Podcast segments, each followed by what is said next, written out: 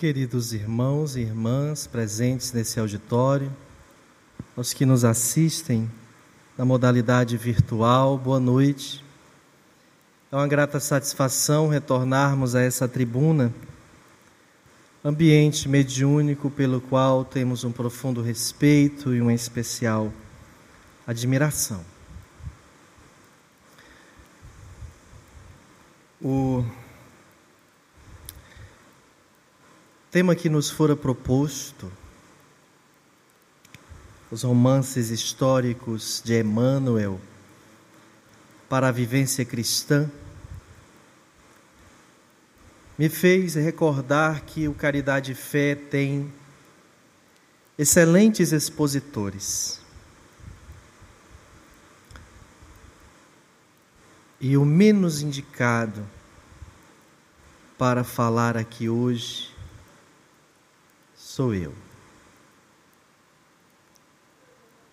Mas cheguei à conclusão de que não era uma questão de mérito, era uma questão de necessidade. Necessidade minha mergulhar nestas histórias e recordar o objetivo de estar encarnado. Porque Cristo veio pessoalmente à Terra. O que quer dizer cristianismo? Porque o Espiritismo chegou, porque eu nasci numa família espírita. Nós todos que nos assumimos cristãos.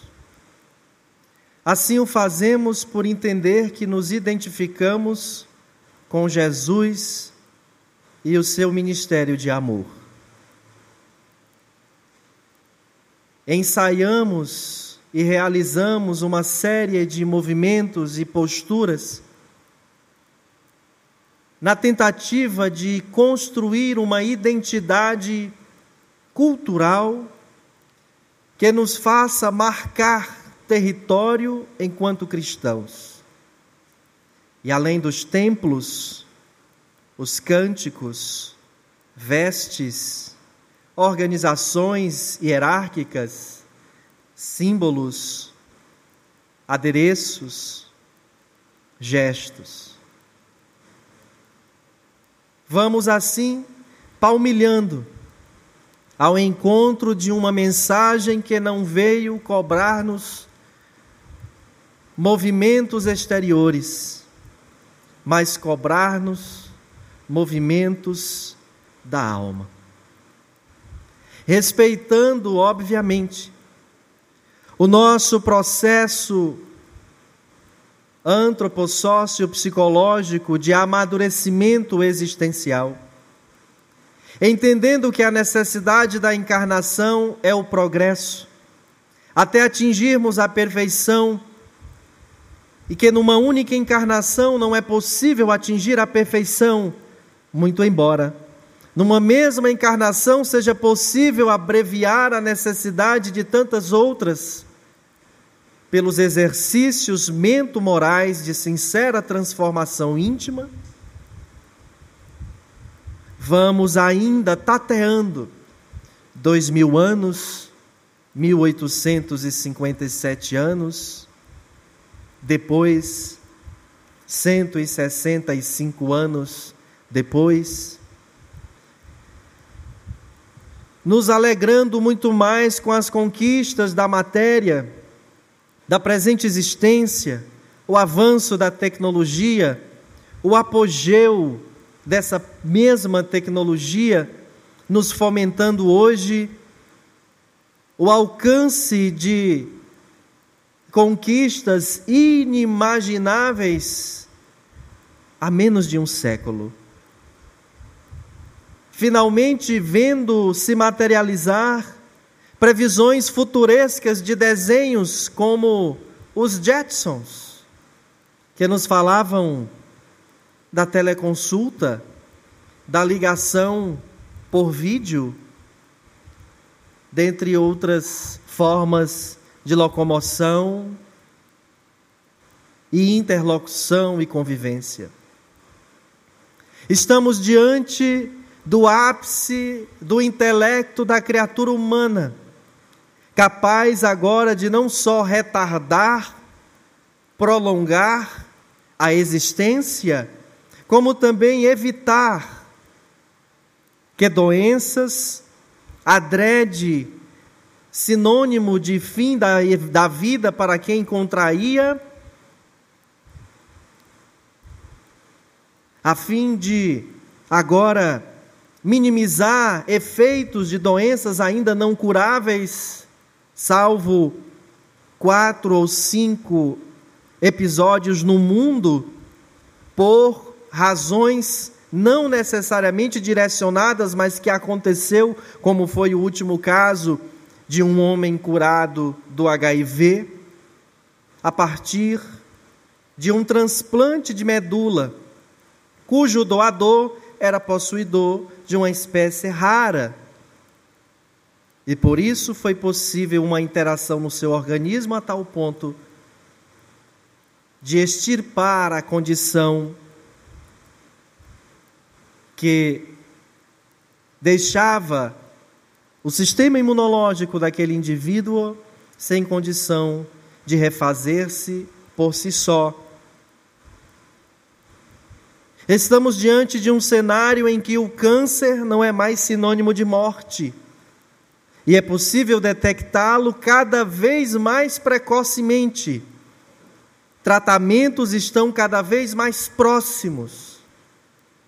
Nunca foi tão fácil interagirmos entre os continentes através de um telefonema, de um e-mail, de uma videochamada, de uma transmissão ao vivo de TV e rádio. Os veículos de comunicação também se modernizaram. Os de transporte. Transporte e comunicação se fundiram em determinados aspectos, e num mesmo veículo é possível ter as duas coisas. Uma série de outros avanços notáveis na área do saber, as fronteiras do preconceito, do racismo, sendo finalmente discutidos em larga escala dentro da universidade, na grande mídia, em família, em sociedade, nos parlamentos, se tornando política pública, programa de governo nas mais diferentes nações, a conquista da política universal dos direitos humanos finalmente ensaia para nós gestos de nobreza. Começamos a rever conceitos, palavras, atitudes, mas entre nós cristãos, independente dos gestos dos demais religiosos de outras assinaturas, ainda vemos o embate nosso com nós mesmos.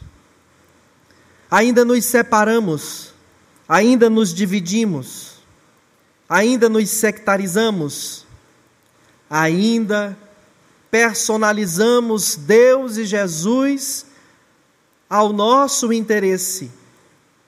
Ainda colocamos Jesus, Deus, a divindade, ao sabor das nossas conquistas pessoais transitórias de agora. Ainda queremos Jesus fazendo vestibular conosco assegurando o sucesso financeiro, profissional, de relacionamento amoroso.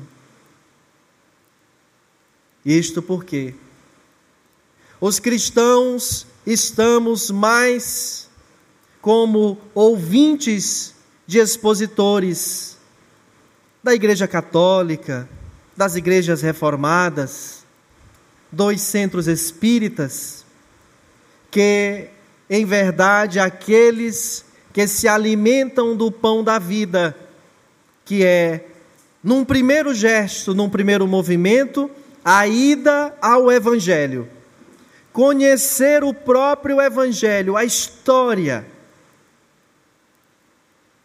as frases de efeito, as lições, os atos, como aconteceram, e em especial, como se comportaram os mais próximos de Jesus e aqueles que passaram a segui-los após o seu retorno ao mundo espiritual.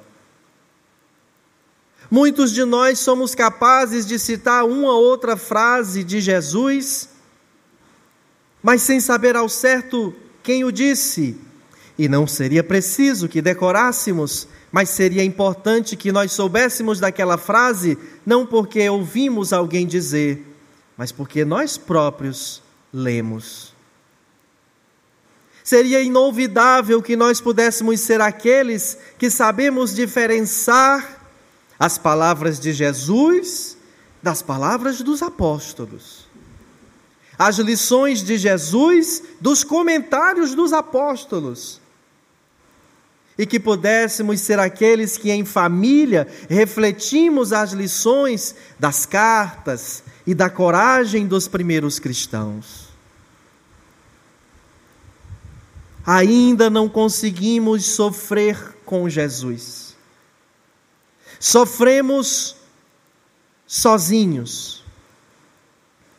Ao sabor da filosofia materialista, que impõe sobre nós o princípio do vitimismo e a ideia de que a nossa dor é maior que a dos outros, que não merecíamos passar por ela e que, em verdade, alguém na divindade deveria fazer algo para que eu não passasse por ela, ainda que eu continue me comportando de tal maneira que favoreça a chegada e instalação dessa dor.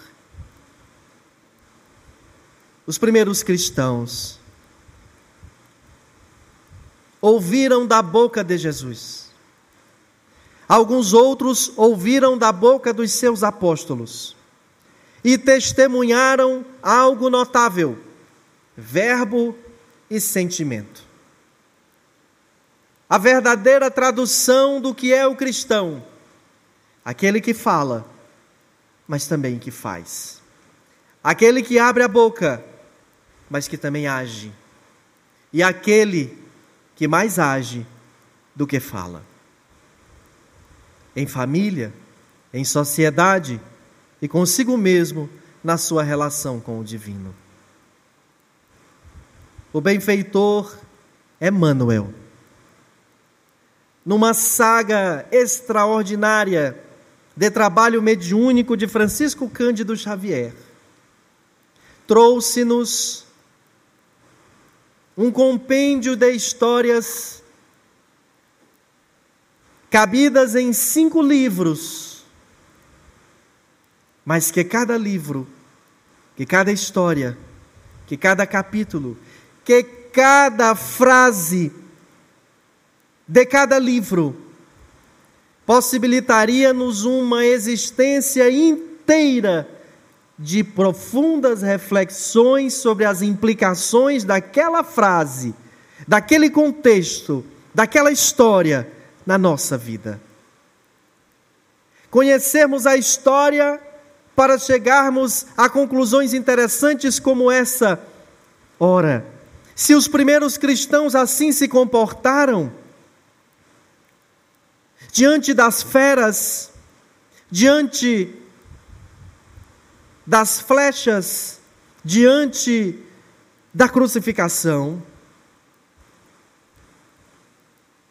Eu que agora não me deparo mais com isto apenas pelo fato de ser cristão, mas que continuo deparando-me com dores, com situações difíceis, preciso copiar esses gestos cristãos que verdadeiramente estabelecem uma sintonia com o próprio Mestre, que nos torna mais íntimos desse próprio Mestre, porque ele passa a nos sentir com propriedade e nós passamos a senti-lo em essência e em verdade. Não é mais uma busca para que ele me cure e eu faça algo de novo que me adoeça de novo. Não é mais uma busca para que ele faça algo que resolva os meus problemas enquanto eu curto, enquanto eu aproveito, enquanto eu faço o que eu quiser sem entender o propósito de aqui estar. É quando finalmente estabeleço uma conexão com Jesus que venceu a morte, não porque ressuscitou, mas porque a morte só pertence ao corpo físico.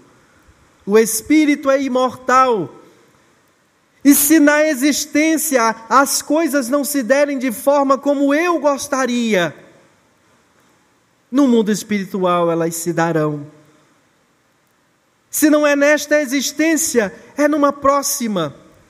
E as coisas que eu gostaria agora, com essa percepção que tenho, ela é um querer falso. Porque ela reflete o olhar material de quem está na carne e quer uma casa boa, um transporte bom, meios de vida que lhe supram todas as necessidades e que quando adoecer possa se tratar e não perecer. Mas acontece que aquilo que mais nos vitima não é o acidente de carro, não é a casa pobre, não é a falta do pão à mesa. O que mais nos vitima é a nossa dificuldade nas relações interpessoais, na aceitação das, de certas necessidades profissionais e expiatórias. Às vezes o problema não é porque eu não comi do tanto que eu gostaria, mas porque eu não comi igual alguém comeu. E diante disso, a inveja.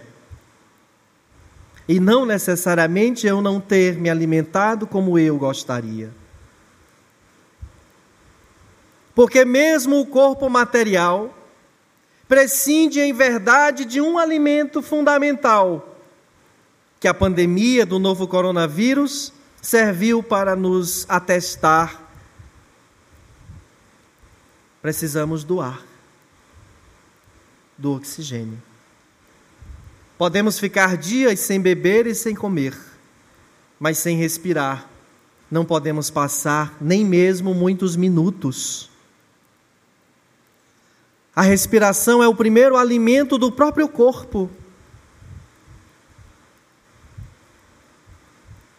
O sangue tem um papel: levar esse oxigênio por todo o corpo. O nosso cérebro precisa, para fazer funcionar contento todas as suas substâncias neuroquímicas, do oxigênio. E esse nós temos em abundância, pouco reparamos, valorizamos e que sequer agradecemos. Porque essa nossa visão material só nos faz pensar no material. Então, toda vez que nos falta aquilo que o nosso ego quer agora, é um sofrimento, é uma perturbação, é uma tristeza.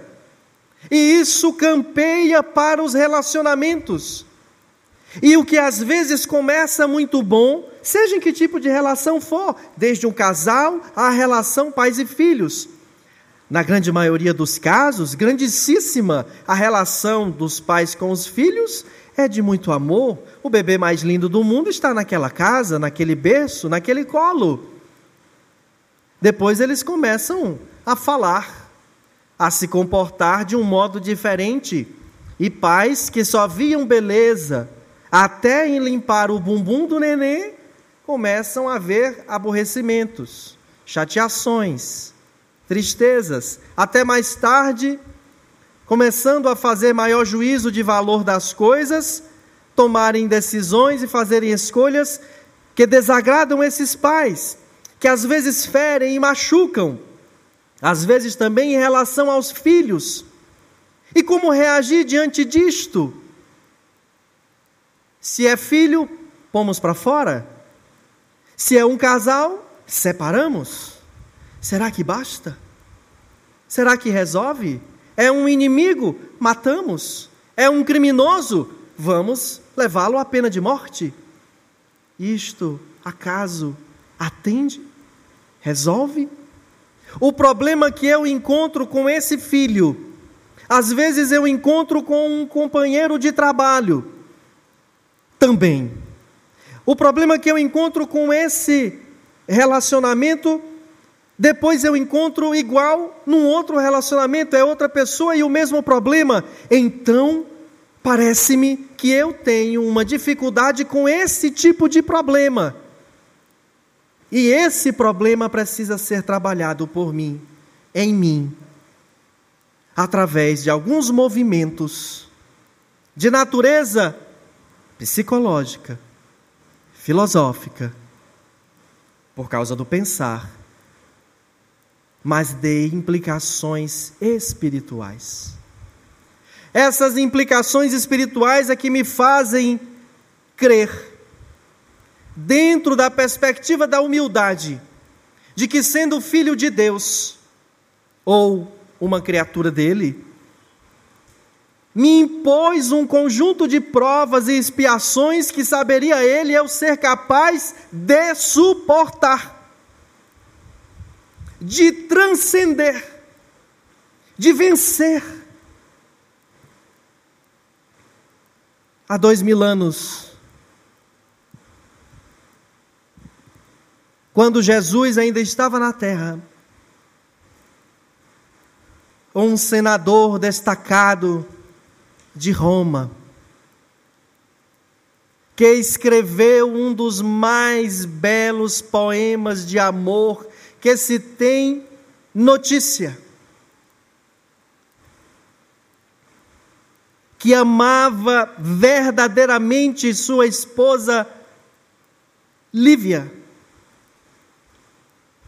viu a sua pequena Flávia adoecer. Este senador preparou, mobilizou todos os recursos que existiam à época, que o seu prestígio, o seu dinheiro e o seu poder eram capazes de movimentar e colocou à disposição de sua filha, que adoecida de algo desconhecido, não melhorava. E piorava, e piorava. E dois diálogos, em dois dias distintos, cravam no peito deste senador momentos marcantes para a sua vida que não trariam uma transformação imediata, mas que serviram mais tarde de bússola. E o senador Públio Lentulus, porque via sua filha muito doentinha, Pergunta-lhe, segundo diz Emmanuel, filhinha, que queres hoje para dormir melhor? Perguntou com voz estrangulada, arrancando lágrimas dos olhos de Lívia. A esposa. Comprar-te-ei muitos brinquedos e muitas novidades.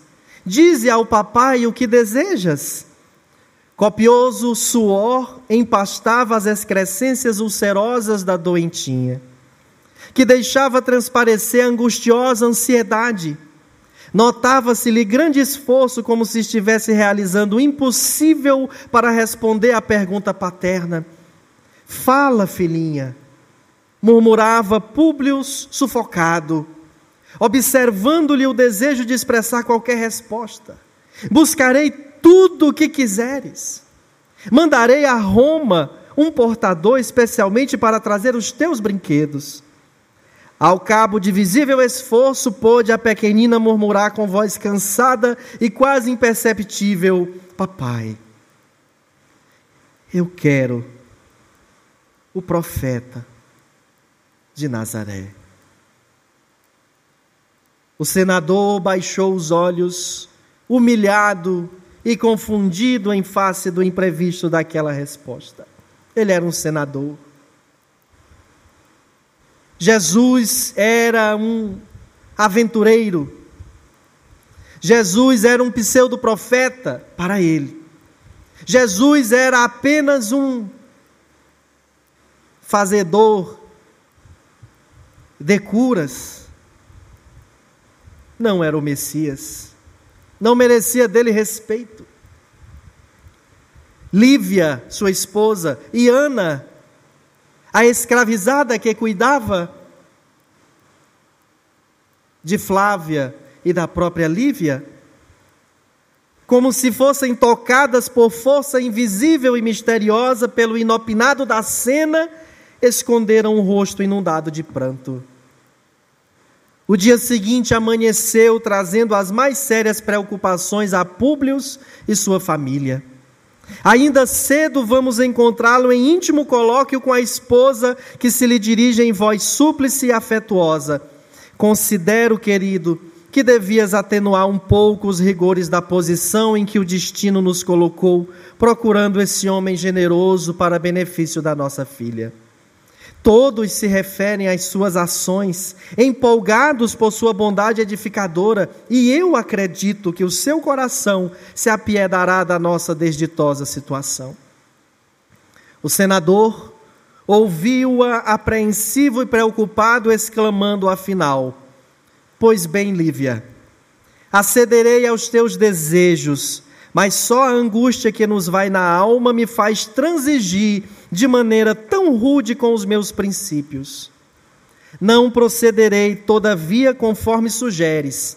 Irei sozinho à cidade, como se me encontrasse em hora de simples entretenimento, passando pelo trecho do caminho que nos conduz às margens do lago, sem chegar ao cúmulo de abordar pessoalmente o profeta, de modo a não descer da minha dignidade social e política. E no caso de sobrevir alguma circunstância favorável, far-lhe-ei sentir o prazer que nos causaria a sua visita, com o fim de reanimar a nossa doentinha.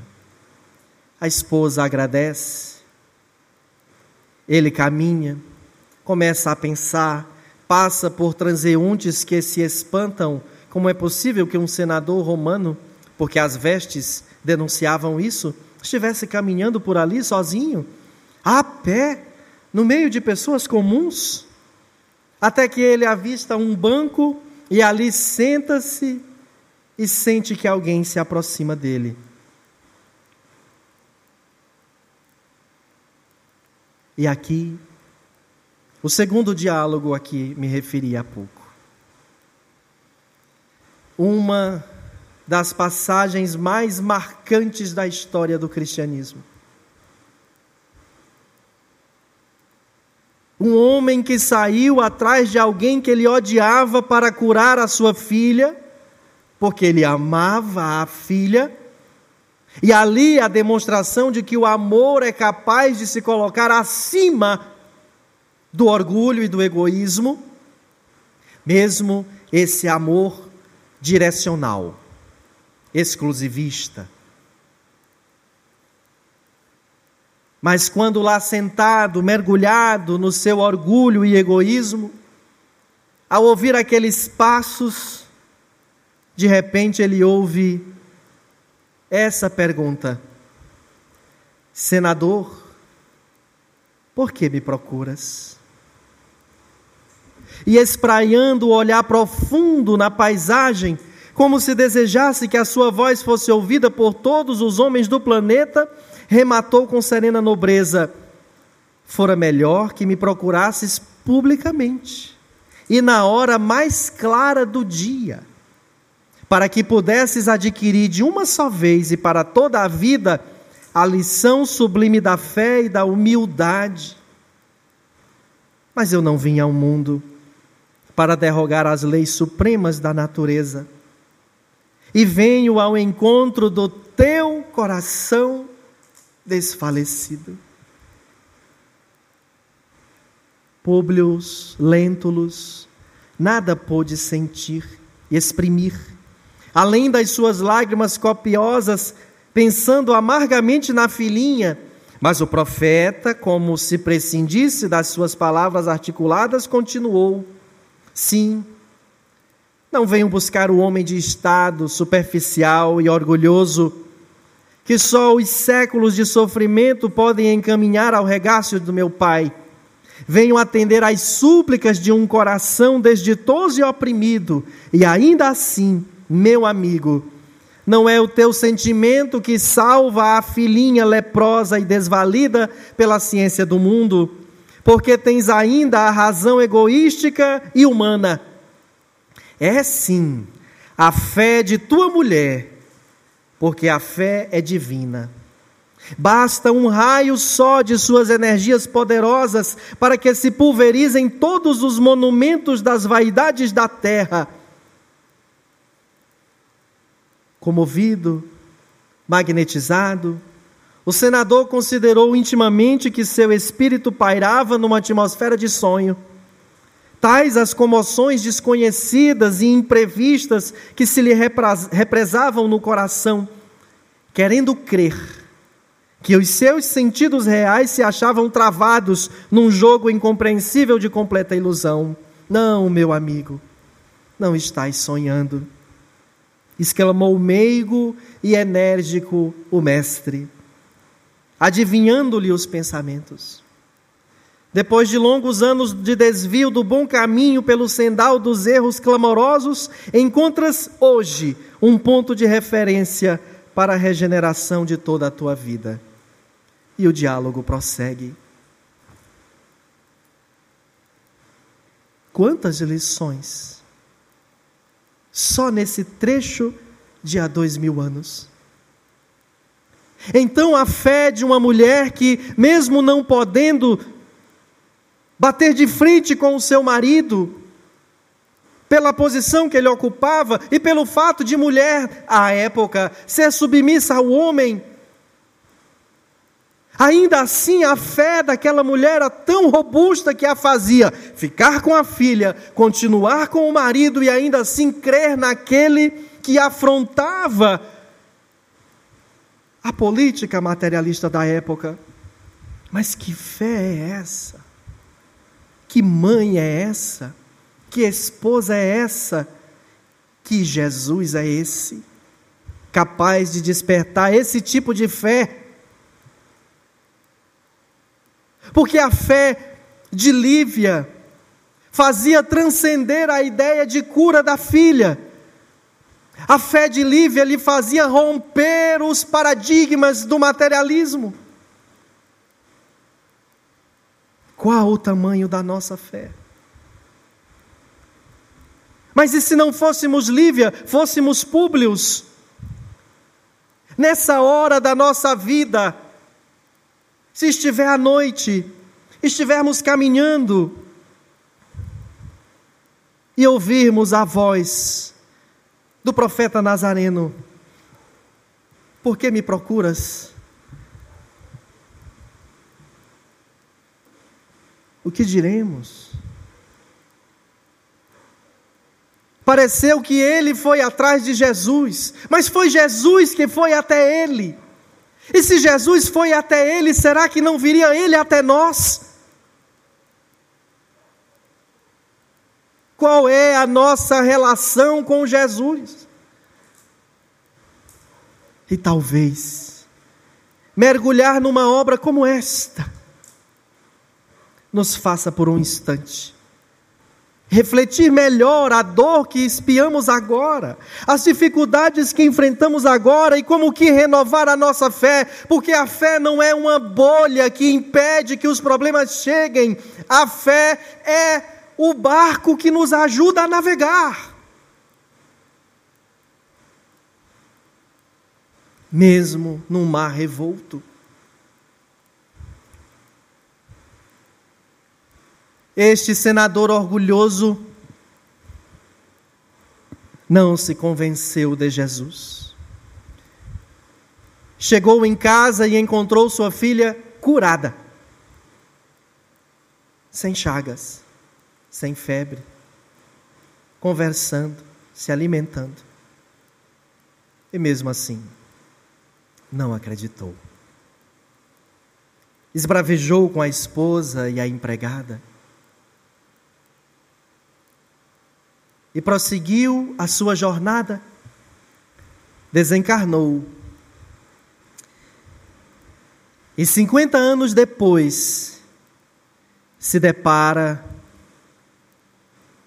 com a escravidão.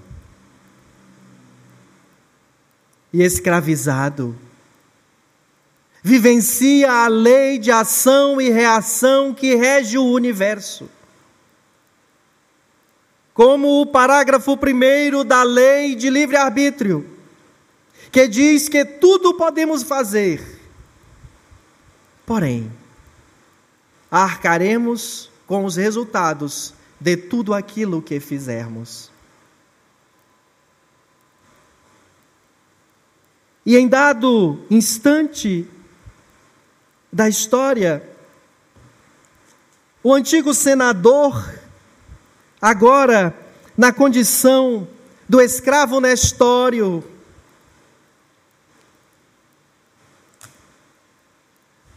Se tornando peça de atração do circo de Roma, que comemorava as suas datas mais festivas, sacrificando baderneiros, sacrificando traidores da pátria, e entre eles cristãos.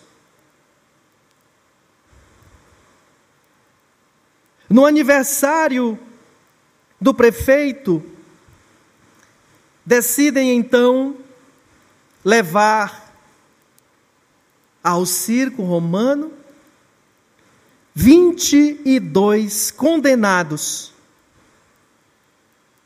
E entre esses 22 condenados, estava Nestório. E agora, na arena, aquele espírito vê e colhe o resultado de ter sido aquele que um dia ajudou a implantar na terra a cultura do ódio, a cultura do preconceito, a cultura do racismo, a cultura da intolerância. E fica um apelo para nós agora vivenciando no Brasil dias de tormenta pela intolerância de todos os matizes, não sermos os que ajudam a dar voz e vez a isto, porque nós fortaleceremos um sistema que vai nos engolir depois. E mergulhando nessa leitura extraordinária, nós vamos nos deparar com uma postura muito mais do que emocionante revigorante. E ainda mais que revigorante, estimulante ao enfrentamento das nossas dores. Ao fim da tarde, quando os últimos raios do sol caíam sobre as colinas do Célio e do Aventino, entre as quais se ostentava o circo famoso, os 22 condenados foram conduzidos ao centro da arena. Negros postes ali se erguiam, aos quais os prisioneiros foram atados com grossas cordas presas por elos de bronze. Nestório e Ciro confundiam-se naquele pequeno grupo de seres desfigurados pelos mais duros castigos corporais. Ambos estavam esqueléticos e quase irreconhecíveis. Apenas é o vídeo e sua mulher, extremamente compungidos em face do suplício infamante, notaram a presença dos seus antigos libertos entre os mártires, fazendo o possível por esconder o mal-estar que a cena cruel lhes causava. Os condenados, repare bem, com exceção de sete mulheres que se trajavam indúzium, estavam quase nus, munidos somente de uma tanga que lhes cobria a cintura até os rins. Cada qual era colocado a um poste diferente, enquanto 30 atletas negros da Numídia e da Mauritânia compareciam na arena ao som das harpas que se casavam estranhamente com os gritos da plebe. Havia muito que Roma não presenciava aquelas cenas, dado o caráter morigerado e tolerante de Adriano, o aniversariante, que sempre fizeram o possível para evitar os atritos religiosos. Enquanto os gigantes africanos prepararam os arcos, ajustando-lhes flechas envenenadas, os mártires do cristianismo começaram a entoar um cântico dulçoroso.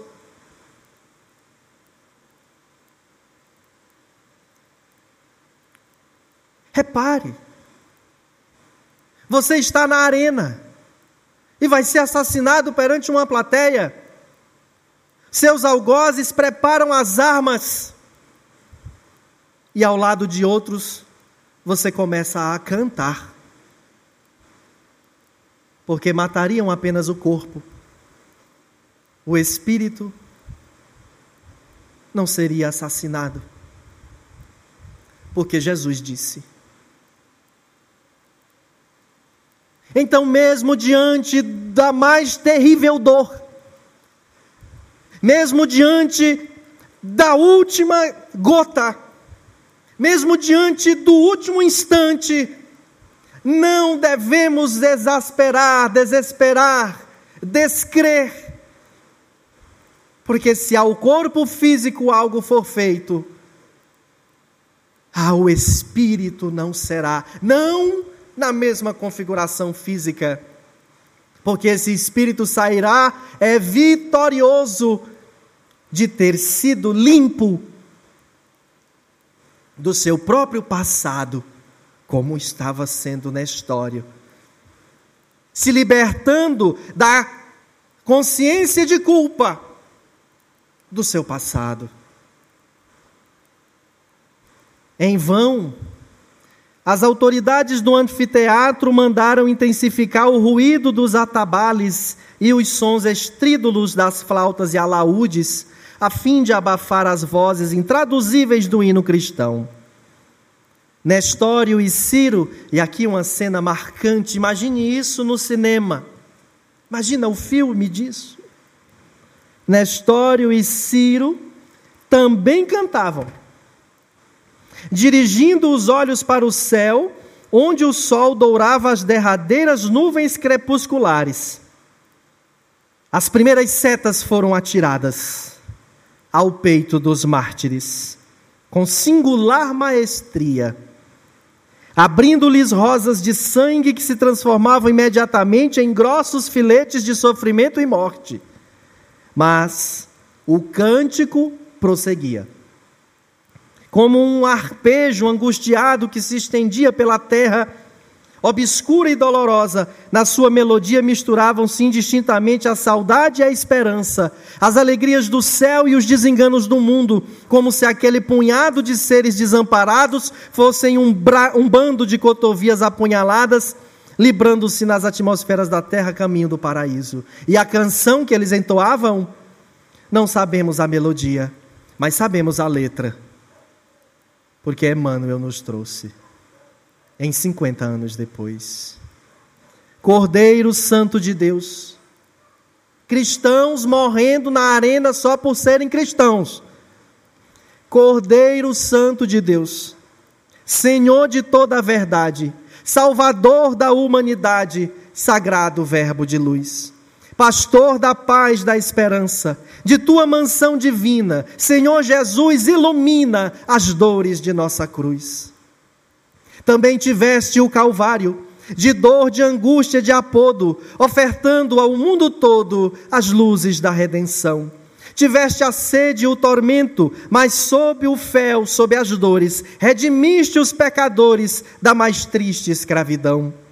Se também sorveste o cálice, do amargor e de ironia, nós queremos a alegria de padecer e chorar. Pois ovelhas tresmalhadas, nós somos filhos do erro, que no mundo do desterro viemos a te esperar. Dá, Senhor, que nós possamos viver a felicidade nas bênçãos da eternidade que não se encontram aqui. O júbilo de reencontrar-te nos últimos padeceres, acende em nós os prazeres de bem morrermos por ti. Senhor, perdoa os verdugos da tua doutrina santa, protege, ampara, levanta quem no mal vive a morrer. A caminho do teu reino toda a dor se transfigura, toda a lágrima é ventura, o bem consiste em sofrer. Consola, Jesus amado, aqueles a quem queremos, que ficarão nos extremos da saudade e do amargor. Dá-lhes a fé que transforma os sofrimentos e os prantos nos tesouros sacrossantos da vida de teu amor.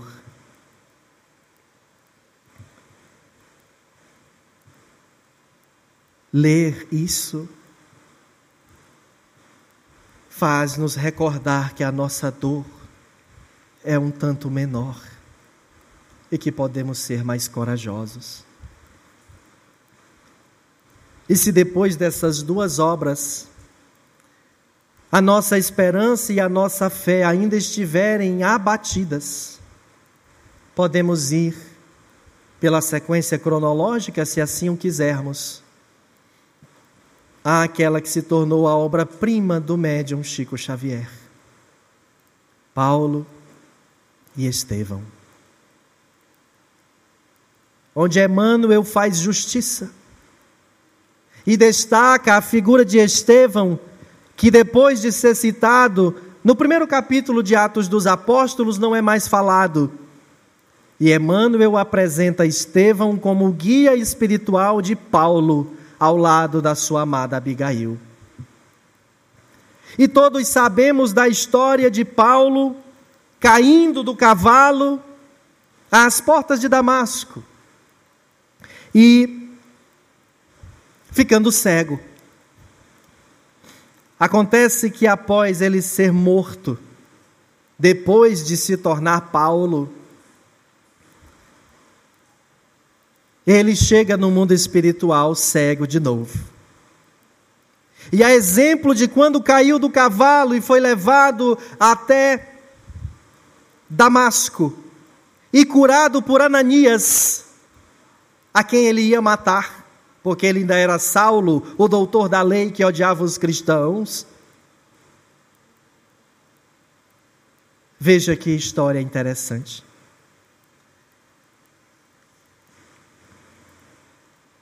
chega no mundo espiritual.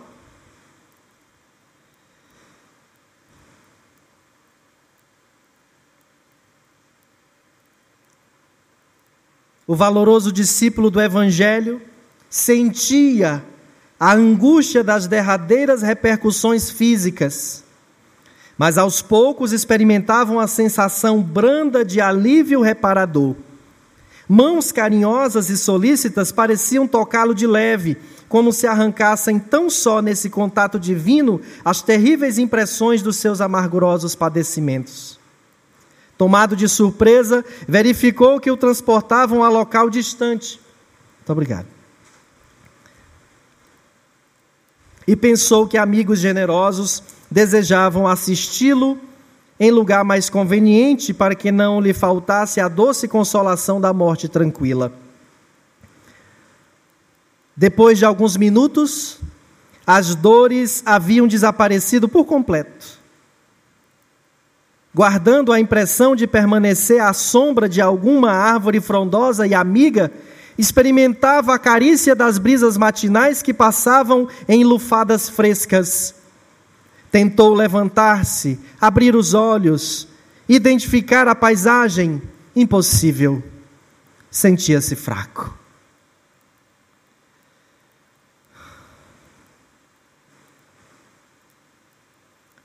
Sentia-se fraco, qual convalescente de moléstia prolongada e gravíssima. Reuniu as energias mentais como lhe foi possível e orou, repare, suplicando a Jesus permitisse o esclarecimento de sua alma naquela nova situação. Sobretudo, a falta de visão deixava-o submerso em angustiosa expectativa. Recordou os dias de Damasco, quando a cegueira lhe invadira os olhos de pecador. Ofuscados pela luz gloriosa do Mestre, lembrou o carinho fraternal de Ananias e chorou ao influxo daquelas singulares reminiscências depois de grande esforço. Conseguiu levantar-se e refletiu. Olhe a lição dessa frase. Refletiu que o homem precisava servir a Deus, ainda que tateasse em densas trevas. A frase que me motivou a dar essa palestra por sentir no meu íntimo a indignidade ou a condição não digna de vir falar delas. Mas o homem precisa servir a Deus, ainda que tateasse em densas trevas.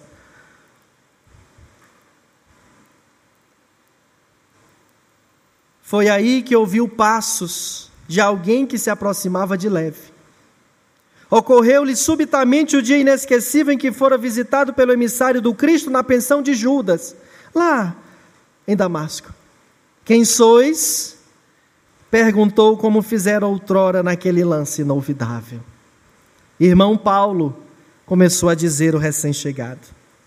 O apóstolo dos gentios, porém, identificando aquela voz bem-amada, interrompeu-lhe a palavra, bradando com júbilo inexprimível: Ananias, Ananias! E Chico Xavier. Na Fazenda Modelo, psicografando essa obra em alta madrugada, tem a façanha de ser apresentada a ele a cena e banha-se em prantos de emoção. Ele que psicografou toda essa obra na companhia de um sapo, o bicho que ele mais temia. Paulo caiu de joelhos em pranto convulsivo. Sim, sou eu, disse a veneranda entidade. E tem um diálogo ali agradável. E aí é quando Ananias diz: Vê novamente em nome de Jesus. Desde a revelação de Damasco, desde caste os olhos ao serviço do Cristo, contempla agora as belezas da vida eterna, para que possamos partir ao encontro do Mestre amado. E ele começa a ver e ter visões de onde estava, mas ele pede Perguntam a ele: O que desejas? E o seu primeiro pensamento é em Abigail. O seu grande amor. Mas ele não poderia render-se a apenas um impulso que poderia ser egoísta. E ele pede para rever Jerusalém. E é então que ele é levado a diversos lugares e a rever Jerusalém.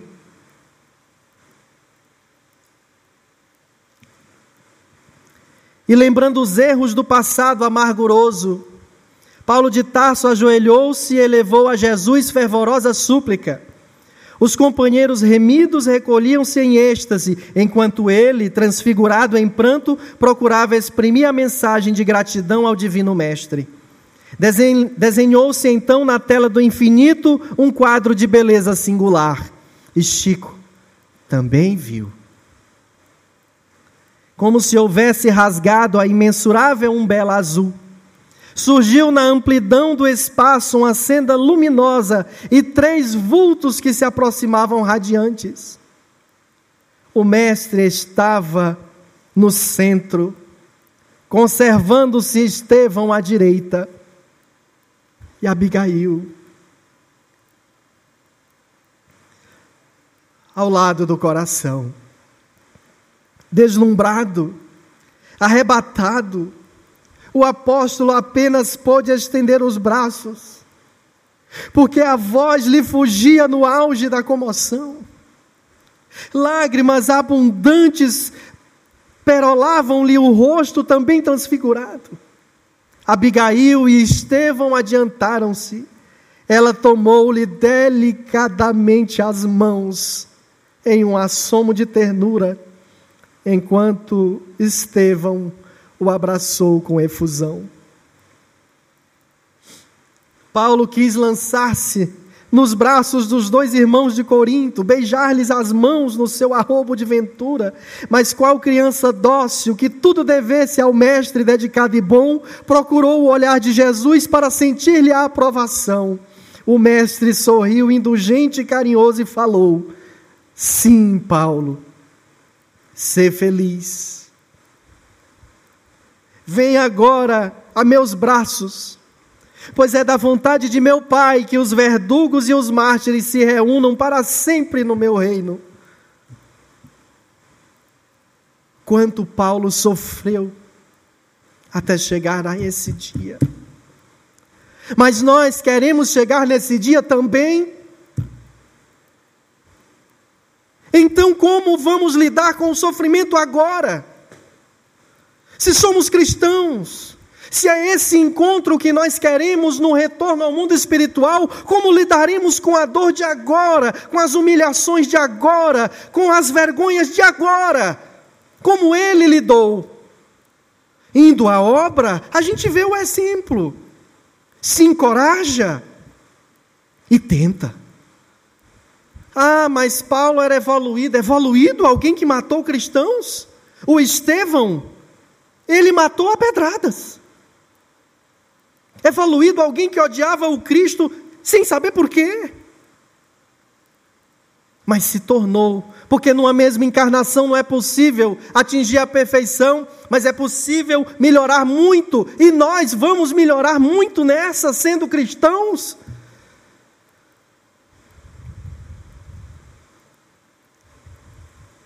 Então, se vamos melhorar, é preciso que reconheçamos a grandeza de Jesus.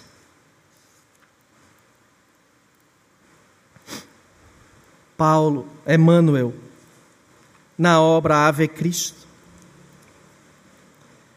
em que ele não é o personagem principal, mas ele traz a história de Quinto Varro e Tassiano é um dos romances mais intrincados no seu roteiro, porque começa no mundo espiritual. Quinto Varro, que era mais evoluído, quis reencarnar para ajudar seu filho, Tassiano. Reencarna, o recebe como filho. Apaixona-se por uma mulher que tinha apego a posições materiais, a, a bens materiais que era uma escravocrata, mas Quinto Varro não, não tinha essas. Tem um relacionamento com ela, chega Tassiano, mas ela começa a atraí-lo com um amigo de Quinto Varro. Nessa obra vamos ter Emmanuel como padre Damiano.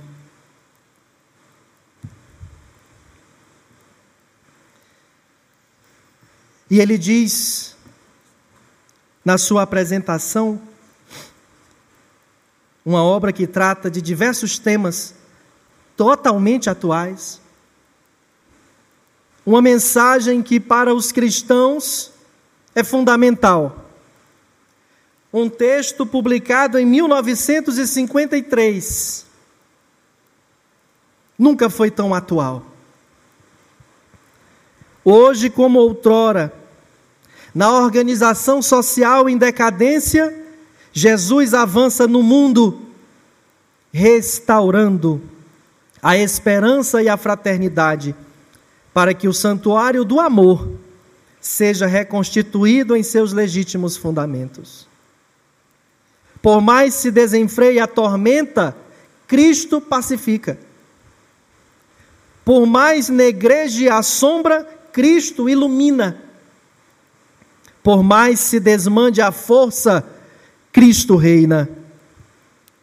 A obra do Senhor, porém, roga recursos na concretização da paz, pede combustível para a luz e reclama boa vontade na orientação para o bem. A ideia divina requisita braços humanos. A bênção do céu exige recipientes na terra o Espiritismo, que atualmente revive o apostolado redentor do Evangelho em suas tarefas de reconstrução, clama por almas valorosas no sacrifício de si mesmas, para estender-se vitorioso. Talvez o que precisávamos ouvir hoje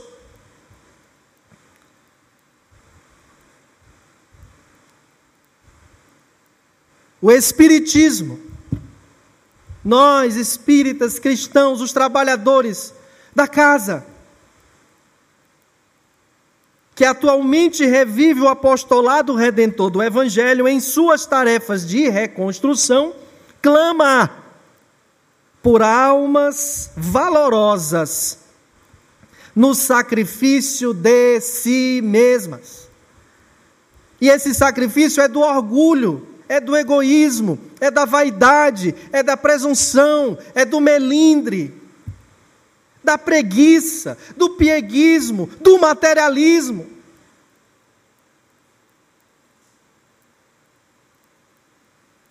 Enquanto a perturbação se alastra envolvente, e enquanto a ignorância e o egoísmo conluiados erguem trincheiras de incompreensão e discórdia entre os homens, Quebram-se as fronteiras do além, para que as vozes inolvidáveis dos vivos da eternidade, os espíritos, se expressem consoladoras e convincentes, proclamando a imortalidade soberana e a necessidade do divino escultor em nossos corações, através dos médiums da mediunidade, a fim de que possamos atingir a nossa fulgurante destinação na vida imperecível que o exemplo dos filhos do Evangelho, nos tempos pós-apostólicos, nos inspire hoje.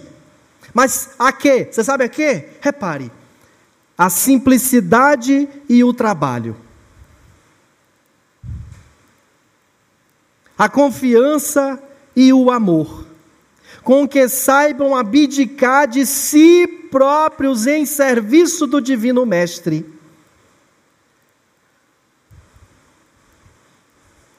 Durante algum tempo, os soldados romanos adotaram a saudação Ave César, porque ave quer dizer alegria, olá, bem-vindo.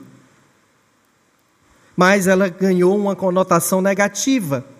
Ave César. E Emmanuel faz uma ressignificação dessa frase ao colocar Ave Cristo. Os que aspiram à glória de servir em teu nome te glorificam e saúdam.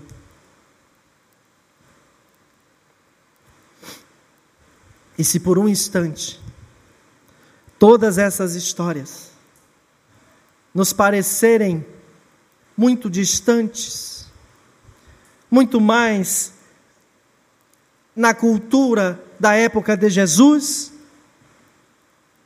conheçamos então a saga de uma mulher chamada Alcione,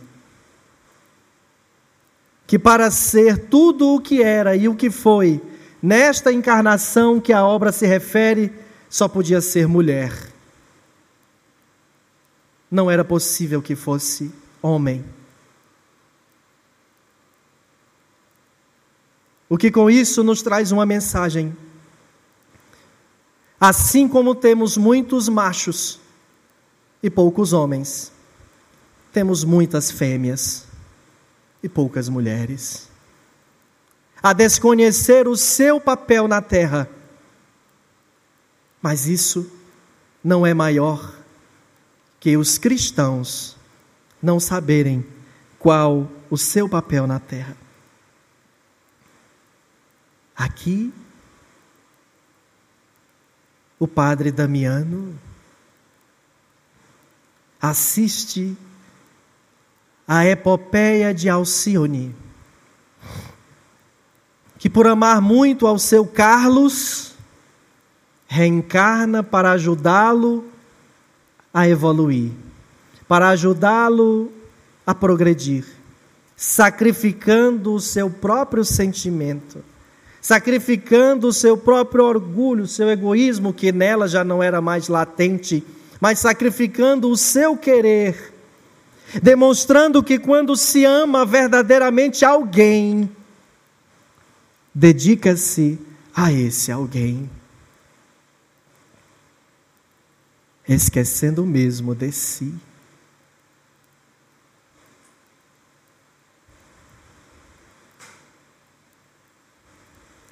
Sem que isso nos dê margem para outras discussões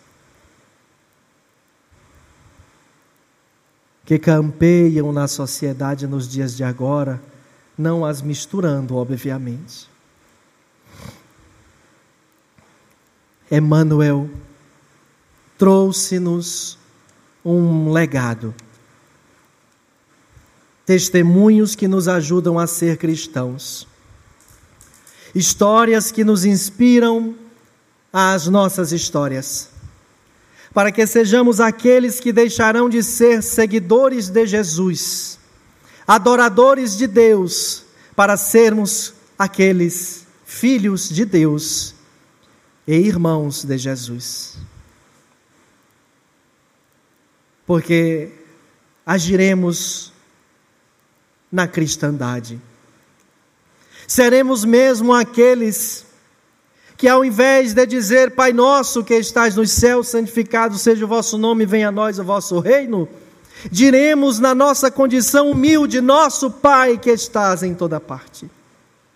Santificado seja o teu nome em louvor de todas as criaturas. Venha a nós o teu reino de amor e de sabedoria, e seja feita a tua vontade acima dos nossos desejos, tanto na terra quanto nos círculos espirituais. O pão nosso do corpo e da mente dá-nos hoje. Perdoa as nossas dívidas, ensinando-nos a perdoar aos que nos devem, com o esquecimento de todo o mal. Não permitas que venhamos a cair sobre os golpes da tentação da nossa própria inferioridade e livra-nos do mal que ainda reside em nós mesmos. Porque só em ti brilha a luz eterna do reino e do poder, da glória e da paz, da justiça e do amor para sempre. Ave Cristo. Muito obrigado. Boa noite.